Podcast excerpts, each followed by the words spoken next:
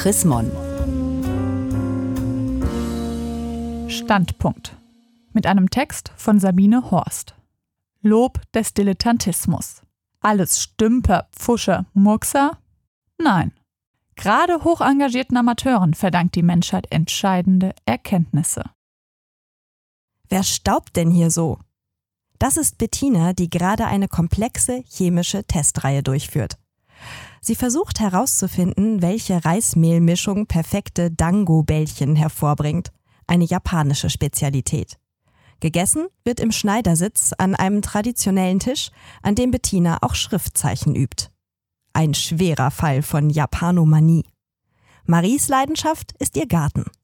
Sie hat auf 150 Quadratmeter Boden 700 Pflanzen versammelt, darunter 50 Rosen, drei Bäume, zwei Großbüsche. Und sie kann sie alle mit Namen ansprechen. Tobias wiederum hortet Vinylplatten, boselt seit Jahren an einer High-End-Anlage mit Röhrenverstärker und schreibt Songtexte. Bisher hat die allerdings nur sein Hund Lemmy gehört. Es gibt da draußen viele Leute, die sich in ihrer Freizeit verblüffende Kenntnisse aneignen und Dinge herstellen, die man nirgends ordern kann. Manche betrachten ihre Aktivitäten als Hobbys. Tobias eher nicht. Rock ist sein Leben. Gemeinsam ist ihnen, dass ihr Ansehen in keinem Verhältnis steht zu der Mühe, die sie für ihre Leidenschaften aufwenden und dass sie nicht damit rechnen, von einem Kochbuchverlag oder einer Plattenfirma angerufen zu werden. Die Energie, die sich hier entlädt, zielt nicht auf eine Gratifikation. Es ist eine Mischung aus Forscher- und Gestaltungsdrang. Es geht darum, etwas zu erschließen, das den Verpflichtungen des Alltags fernsteht. Und das man nicht legitimieren oder zwanghaft einem Ende zuführen muss. Es kann was dabei rauskommen, muss aber nicht. Ich würde sagen, meine Bekannten sind Dilettanten. Dilettanten? Also Stümper, Fuscher, Murkser? Wie in Der Deutsche Fußballbund beweist erneut seinen Dilettantismus im Umgang mit Krisen. Zitat Tagesspiegel. Tatsächlich wurde der Begriff nicht immer so abwertend gebraucht. Im 18. Jahrhundert bezeichnete er einen Kunstliebhaber oder Kenner. Später verstand man unter Dilettantismus die hingebungsvolle Beschäftigung mit einem Fachgebiet, für das man keine regelrechte Ausbildung genossen hat. Und das war durchaus reputierlich gemeint. Wenn Ihr Mann Sie fragt, warum Sie stundenlang mit dem Klemmbrett in der Hand die Einflugschneise des Bienenstocks beobachten, wo doch die Steuererklärung noch nicht gemacht ist, können Sie darauf verweisen, dass auch niemand an Heinrich Schliemann geglaubt hat, als er den Spaten zum ersten Mal in die Erde von Troja rammte. Viele unserer allerbesten Problemstellungen und Erkenntnisse verdanken wir gerade Dilettanten, schrieb Max Weber. Dilettanten haben Saurierknochen klassifiziert, Motoren gebaut und Bazillen entdeckt. Der bekannteste unter ihnen ist Goethe, der sich nebenberuflich mit Pflanzenbiologie und Farbwahrnehmungen beschäftigte. Von den meisten Dilettanten dieser Ära, oft Aristokraten mit viel Zeit, hat man allerdings nie mehr was gehört. Und sowieso wurde der bürgerlichen Gesellschaft, die praktisch das Copyright auf das Expertentum hat, das planlos universal genialische Treiben bald verdächtig. Sie stempelte es als nichtsnutzig und neurotisch ab. Es dauerte eine ganze Weile, bis das Dilettantische breitenwirksam wiederentdeckt und positiv besetzt wurde. Im Punk, der den spontanen musikalischen Ausdruck feierte und gegen die virtuosen Gitarrensoli der alten Art Rocker andröhnte. Plötzlich hatte der Dilettantismus eine subversive Note. Er kam jetzt von unten.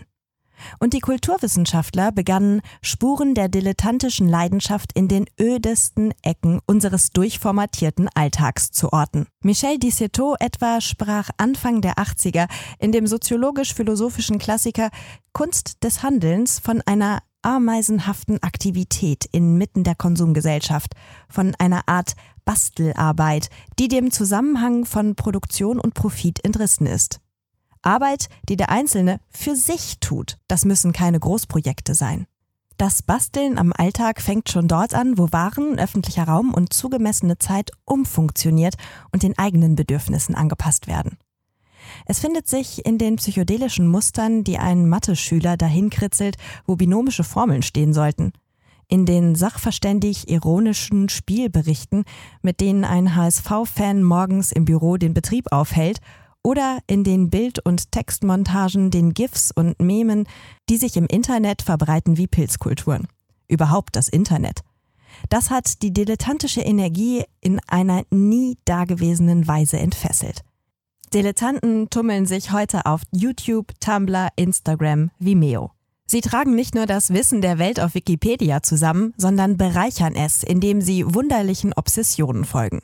Dilettanten montieren Musikvideos, drehen Filme, zeichnen Comics, programmieren Computergames um, retten verlorene Texte, fördern den interkulturellen Austausch. Und anders als im echten Leben, in dem sich jeder Mann, der mal eine Weile auf dem Gebiet des Windelnwechselns deletiert hat, gleich in einem Buch feiert und jedes Zufallstor eines F-Juniors haltlos beklatscht wird, sind im Internet die Frauen und Mädchen vorne dran. Zum Beispiel in der Medienkritik und Literatur. Rund um die anfangs rein weibliche Fanfiction – privat verfasste Geschichten, die an populäre Filme, Bücher, Comics und Serien angedockt und millionenfach auf Fanplattformen stehen, ist eine neue Volkskultur entstanden. Diesen Wildwuchs gilt es zu schützen, auch in Zeiten von Hate Speech. Und gegen den Zugriff der Unterhaltungsgiganten. Es liegt Sprengkraft im Dilettantismus, man könnte ihn als eine private Revolte betrachten. Denn unsere Gesellschaft sieht solche gesetzlosen Aktivitäten eigentlich nicht vor. Hobbys sind akzeptiert, wenn sie in kontrollierten Bahnen verlaufen und der Freizeitbranche Gewinn bescheren. Würden wir die Do-it-yourself-Bücher dieser Welt aufeinander stapeln, wir kämen bis zum Mars. Da sollen wir aber gar nicht hin, weil uns noch zwei Staffeln Game of Thrones fehlen und wenn dann noch Zeit ist, wäre es gut, in 16 schnellen Stritten für Entspannung und die Wiederherstellung unserer Arbeitskraft zu sorgen. Dilettanten passen nicht in diese Strukturen. Denen ist es Wurst, was andere Kunden bei Amazon bestellen. Ihre Suchbewegungen im Internet, heute Shakespeare, morgen Schleimpilz, bringen jeden Algorithmus durcheinander. Und sie lassen sich nicht eintakten. Die Dilettantin steigt auf dem Weg zum Einkaufen an der falschen Haltestelle aus, weil sie an einem Artikel über mexikanische Malerinnen der 30er Jahre hängen geblieben ist und hackt nachts das letzte Kapitel einer alternativen Harry Potter Geschichte in den Laptop, auf das ihre 14 Followerinnen gespannt warten. Total übermüdet, heute Klausur, betet für mich, heißt es dann im Kommentar. Das alles spricht nicht gegen solide Bildung, akademische Studien, Expertise. Natürlich müssen die Welt und das, was wir daraus machen, analysiert werden. Sicher dauert es Jahre, bis einer soweit ist, dass er einen Teilchenbeschleuniger bedienen kann. Und für Wurzelbehandlungen gehe ich immer noch zum Zahnarzt. Meiner macht einen Riesenjob. Danke. Die meisten Experten aber, darauf weist der Wissenschaftshistoriker Peter Finke hin, der das Lob der Laien in der Forschung singt, erschienen im Münchner Ökom Verlag, sind organisatorischen und ökonomischen Zwängen unterworfen. Sie müssen Fördergelder einwerben und Exzellenzcluster bilden. Wir Stümper, Fuscher und Murkser dagegen können ins Blaue denken, abtauchen, die Spur wechseln. Die Reisbällchen hat Bettina aufgegeben. Aber ihr japanischer Tisch funktioniert. In traditionellen Haushalten ist der Kotatsu mit Heizung und Decke ausgestattet und buchstäblich der Hotspot des Familienlebens, hat Bettina uns neulich unterrichtet. Überhaupt verbringe ja die halbe Menschheit die meiste Zeit des Tages kauernd, beim Arbeiten, Lernen, Essen. Stühle sind mehr so ein Westding. Als wir uns später zum Döner am Boden zusammenfalten, haben wir das Gefühl, die Welt mit etwas anderen Augen zu sehen. Gelesen von Mareike Hess, September 2018. Mehr Informationen unter www.chrismon.de